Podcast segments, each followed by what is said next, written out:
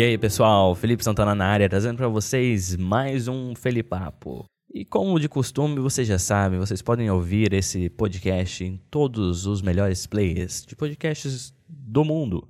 É, está disponível tanto na App Store, pelo podcast, no Pod Pocket Casts, que é o meu favorito, que é o que eu uso todos os dias, e também no SoundCloud. Você pode encontrar lá também esta versão. O legal de você assinar é que você vai receber em primeira mão assim que eu postar. Né? Então, quando a gente começar a ter uma frequência maior de podcasts, seria melhor você já estar assinando o podcast, que aí você não precisa ficar procurando os episódios assim que eles forem saindo, eles, eles vão você vai receber automaticamente na sua conta. Beleza? Bom, hoje eu vou falar para vocês de um assunto um pouco complicado, que eu, eu venho lutando contra isso desde que é, comecei a morar sozinho, morar no exterior que eu comecei a tomar as responsabilidades e tomar as decisões por mim, né? Quando eu morava com os meus pais, ou com, no meu caso com os meus avós, é, eu seguia certas regras e eu não tinha que fazer absolutamente nada a não ser viver dentro daquelas regras é, de casa, né? Eu ajudava, claro, na, na arrumação e tudo, mas no geral eu não precisava trabalhar para pagar as contas, eu estava ali vivendo, né? Apesar de ser uma criança no caso, eu estava vivendo de favor ali dos meus responsáveis, né, no caso. Depois que eu me mudei para a Finlândia, eu comecei a tomar as minhas próprias decisões, assumir a, responsabilidade de cuidar da casa, a responsabilidade de pagar as minhas contas e tudo. E eu falo dessa transição é, porque foi uma transição muito rápida no meu caso. Não foi um, uma coisa que eu fui, ah, vou, já, já estou adulto, vou, e daqui para frente eu vou juntar uma grana até conseguir sair da casa dos meus pais. Não foi bem assim. Né? Eu cheguei, bati minha idade de 18 anos e eu saí fora. Eu já comecei a morar sozinho de cara. Comecei a trabalhar com 17 e com 18 já estava fora de casa. Pra vocês terem uma ideia de tão rápido que foi esse processo. E como eu não estava acostumado, não foi um processo é, que demorou muito, foi meio é, subitamente aconteceu. Eu tive que aprender muita coisa na marra, né? E é uma coisa que eu venho fazendo nos últimos anos é aprender as coisas sozinho. O foda é que quando você mora sozinho, você acaba deixando tudo do seu jeito. E se você não é uma pessoa organizada, ou se você não tem é, o, enfim, a pretensão de se organizar no futuro e tudo, é, você acaba criando certos hábitos que são maliciosos, eu poderia dizer. Então, muita coisa que eu, no meu dia a dia, eu tento mudar pelo fato de ter aprendido errado, ter feito, né, criado esse hábito ruim é, como deixar as coisas para depois, né? Lava depois, faz isso depois e tal. Eu gosto de manter a casa muito organizada atualmente, né? Tenho dois filhos, esposa e tal. Então eu gosto de deixar minha casa nos trinks. Mas é complicado, viu? É complicado. Tirando os hábitos de casa, tem os hábitos pessoais também. Né? Tem uma coisa que eu sempre gostaria, sempre quis falar é, abertamente para as pessoas, que é o fato de você ter um compromisso, compromisso consigo, né? com, com você mesmo que é você assumir né, o, certas prioridades e você cumpri-las. O fato de você estar tá em controle né, e não ter ninguém ditando o que você vai fazer, você acaba deixando muita coisa para depois. Então você tem que ser fiel naquilo que você faz e, e cumprir. E isso se aplica para tudo, cara. Sei lá, vai começar uma dieta nova, é, tem uma coisa para entregar, tem que tem trabalho para fazer, tem que, sei lá, resolver uma coisa no banco, tem que pagar uma conta. Eu, no meu caso, tenho que fazer a contabilidade da minha empresa. Então, muita coisa eu vou deixando para depois, vou colocando outras prioridades na frente e acaba ficando para depois, acaba atrasando, e acaba me dando problemas ainda maiores, dores, dores de cabeças ainda maior, que é complicado, cara. E isso eu, eu, eu costumo chamar de autossabotagem, entendeu? É você se autossabotar. Você sabe a consequência daquilo, por exemplo, numa dieta, é, o, o, cérebro ele tende a fazer o mais fácil. Né? É biologicamente é, comprovado que o, o ser humano tende, né, as, as reações ou as ações do ser humano, elas tendem a fazer, a ir pelo mais fácil, é uma reação lógica nossa. Né? Mas a gente acaba usando isso ao nosso proveito. E a autossabotagem é basicamente isso: é você né, aceitar a fazer o mais fácil e deixar para depois, fazer o agora e esquecer o futuro, sendo que o, futuro pode, pode trazer dores de, dores de cabeça ainda maior. E às vezes eu, me encontro numa situação, por exemplo, eu gostaria muito de perder 20 quilos. Eu acho que se eu perder 20 quilos, até, até no processo, até perder 20 quilos, eu acho que eu vou, eu vou ganhar mais condicionamento físico, a minha saúde vai melhorar, meu sono vai melhorar e tudo. E tudo isso é apto alimentar. Né? Eu tenho um hábito de comer doce, no trabalho tem, tem snacks, tem coisas de tudo quanto é tipo, e você acaba comendo. Açúcar é muito bom, é muito viciante. E às vezes você quer se auto-presentear com essas guloseimas, né? E assim, eu gostaria muito de perder. O problema é que é, o meu cérebro fica falando pra mim, cara, você tá com fome, você precisa de, de um açúcar, você precisa comer aquele chocolate, ou você precisa tomar aquele refrigerante.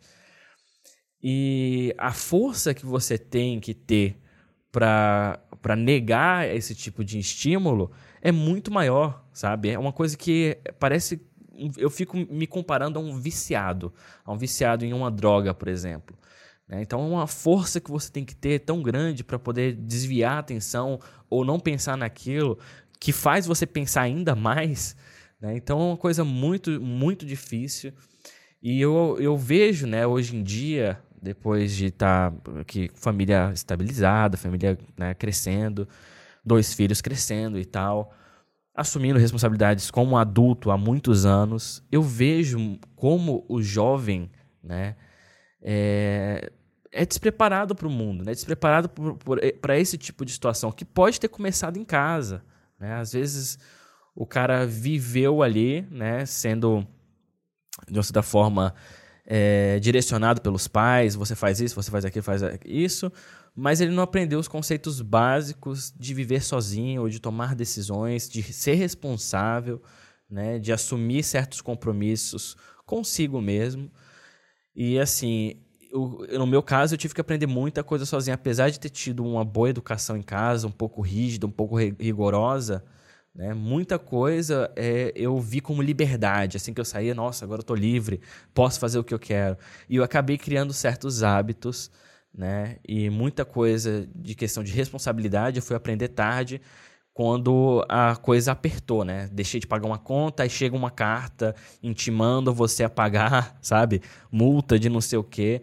Aí você vê a vida, né, chutando você na cara e você tem que aprender na marra. E mesmo com essas coisas acontecendo, a gente não aprende, né? É, o pior é isso. Porque já cheguei a atrasar, eu melhorei muita coisa. O que me ajudou muito a manter é, um compromisso é, com os meus afazeres diários e tal, foi criar um calendário, uma agenda, colocar, anotar mesmo. Ah, eu tenho essa atividade tal dia. Me lembra. Cara, a tecnologia tá aí para isso. Me lembra de duas, três, quatro horas antes, um dia antes. E depois que eu comecei a colocar mesmo no papel, ou até mesmo nos calendários digitais e tal, que fica me lembrando, né? Vem, vem, vem mensagem no computador falando: ah, você tem um compromisso amanhã, uma hora da tarde. Ah, você tem que pagar a sua conta, sabe? Eu coloquei todas as minhas contas para pagar, né? Eu tento colocar sempre muito próximo quando sai o meu salário, porque eu já pago logo de uma vez e, e não preciso. Mas eu tenho datas, todas as datas escritas, eu tenho um calendário certinho de contas e tudo, que é legal para você também controlar o seu dinheiro. Mas mesmo com tudo isso, algumas vezes eu, né, eu, eu o foda é que se você não faz na hora que você combinou para fazer, o calendário não vai te lembrar depois, entendeu? Não tem um botão que você fala assim, adiar. A não ser que você use um software específico, mas no calendário não existe, né? O calendário que você escreveu, não existe um botão adiar, né? Pra gente lembrar depois. E se você não faz na hora, você acaba esquecendo e vão entrando outras atividades, outras coisas no meio e acaba prejudicando todo o processo, né? E vai virando uma bola de neve. Então, muita coisa é, eu deixo passar. Eu tento fazer assim, Cara, tem que fazer, faz logo, né? Faz logo, faz direito para não ter que fazer de novo. Mas quando passa, vira uma bola de neve, aí vai, vai acumulando, e aí você chega naquele ponto que tem tanta coisa para resolver que você já não sabe mais né, organizar o que está faltando, e você entra naquele ponto de estresse. Aí começa a afetar a sua saúde, você começa a fazer ainda mais né, uma sabotagem ainda maior com seus planos, a autossabotagem ainda maior, e vai virando uma bola de neve. E é nesse momento que o que eu faço? Eu tento relaxar, eu tento procurar. Eu procurei vários métodos do que fazer. Às vezes um banho demorado, chega a ser engraçado, mas um banho demorado, com água batendo assim nas costas, na cabeça. Fecha os olhos e pensa, pensa bastante, coloca prioridades, isso é muito importante. Coloca o, prioridades no, no que fazer, né, primeiro senta, tira um dia, né, e faz, sabe? Faz mesmo, mesmo que, que doa, né, fazer um monte de coisa, é melhor fazer logo de uma vez do que fazer mais para frente. Isso é normal, cara, isso acontece com todo mundo, até mesmo com as pessoas mais organizadas. Eu tenho em casa, minha esposa é super organizada, esse essa essa, é, esse hábito do calendário, né, de, de anotar tudo, eu peguei dela, né? Minha esposa que sempre organizou tudo. As contas, eu acabei deixando muito para ela pagar as contas, minhas próprias contas também. Eu passava o dinheiro para ela, ela pagar porque eu acabava esquecendo mesmo. Então eu acabei criando esse hábito por conta dela. E mesmo sendo muito organizada, ainda tem coisa que passa, ainda tem coisa que acaba não entrando ali no, na lista de afazeres e acaba prejudicando mesmo né, o, todo, toda a máquina de produção. Então é bom você sentar, às vezes, e ver é, como que tá, como que tá a sua vida? Como que tá, como que tá a rédea da sua vida, né? E você ali ver se você está no controle ou você está deixando rolar solto. E às vezes é bom você pegar as rédeas da sua vida e né, segurar firme e daí para frente traçar outros rumos e continuar adiante, né, para você poder né, deixar livre os problemas, deixar livre as coisas e focar, né, e focar uma coisa de cada vez eu acho que a nossa, eu digo, na, no meu caso, a minha geração é uma geração né, de multitasking. É uma geração que está fazendo tudo ao mesmo tempo, está né, tá fazendo de tudo ao mesmo tempo e não está sendo boa em nada. Né? Eu vejo muita gente boa pra caramba. Eu sou um exemplo disso. Eu sou muito bom em várias coisas, mas eu tendo a, a me, me focar em uma coisa só que eu sou realmente bom. Entendeu? Então eu, eu procuro me especializar em várias coisas, estar tá por dentro de tudo, que é o que a nossa geração faz, a minha geração faz, no caso. Que está por dentro de tudo, está conectado, está numa rede social, está na outra, está participando disso, está fazendo aquilo. Né? Tá nesse mundo é, da internet, esse mundo online já muito presente. E está deixando de lado algumas coisas, né? as relações interpessoais, que ainda é muito importante. A gente fala, pô, mas hoje você consegue fazer tudo virtual e tal mas tenta ficar em casa. Faz um, faz um teste, tenta ficar em casa dois, três dias sem falar com ninguém. Tenta aí. Só na internet. Você vai ver que seu horário vai mudar, você vai ver que você vai perder alguns hábitos também, porque ninguém é igual, ninguém segue o mesmo horário.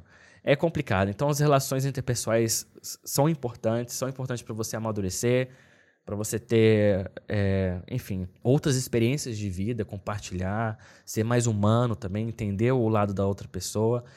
Então, assim, sou considerado um careta para minha idade. Tenho 27 anos, nascido na década de 90. E muita gente é, fala que eu, que eu, tendo, eu pareço ser mais velho do que sou, entendeu? Talvez pelo fato de eu ter uma barba comprida, né? E, mas muita gente aqui, onde eu moro aqui na Finlândia, o pessoal tende a, a pensar que eu sou um pouco mais velho. O que, por um lado, é muito bom na área que eu trabalho, que passa uma certa credibilidade ainda maior, pelo fato de você ser mais velho, mais experiente. É, é importante que as pessoas te dão mais credibilidade, principalmente no ambiente corporativo, onde tem pessoas né, que trabalham com trabalham nisso há muitos anos e tal. Chegar um cara de 1990, um milênio, chegando lá com ideias, né, propondo ideias, muita gente fica, vira o olho, vira a cara, fala, não, mano, você não vai falar nada aqui, não.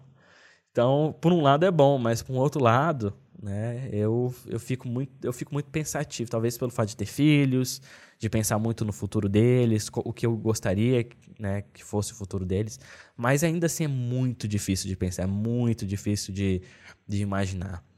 Eu queria deixar essa bola para vocês, a galera que está me ouvindo, tem tempo que eu não posto, mas eu queria saber a opinião das pessoas que estão aí, o que vocês pensam desse, desses assuntos que eu falei. Por exemplo, a autossabotagem é uma coisa comum na vida de vocês, o que, que vocês fazem para driblar, para driblar esse, esse, essa coisa. Que acontece mesmo, cara. Eu, eu sei que não acontece só comigo, porque eu já conversei com várias pessoas da minha idade, até mais velhas que eu. E eu queria saber o que, que vocês fazem para isso. Se é que é talvez seja uma coisa recente, você está ouvindo falar, a primeira vez falando, cara, isso acontece comigo, eu não sabia que, que isso é uma coisa real, sabe? Eu não, não tava por fora e tal. Que foi o que aconteceu comigo também. Eu cheguei, eu cheguei nesse conceito há poucos.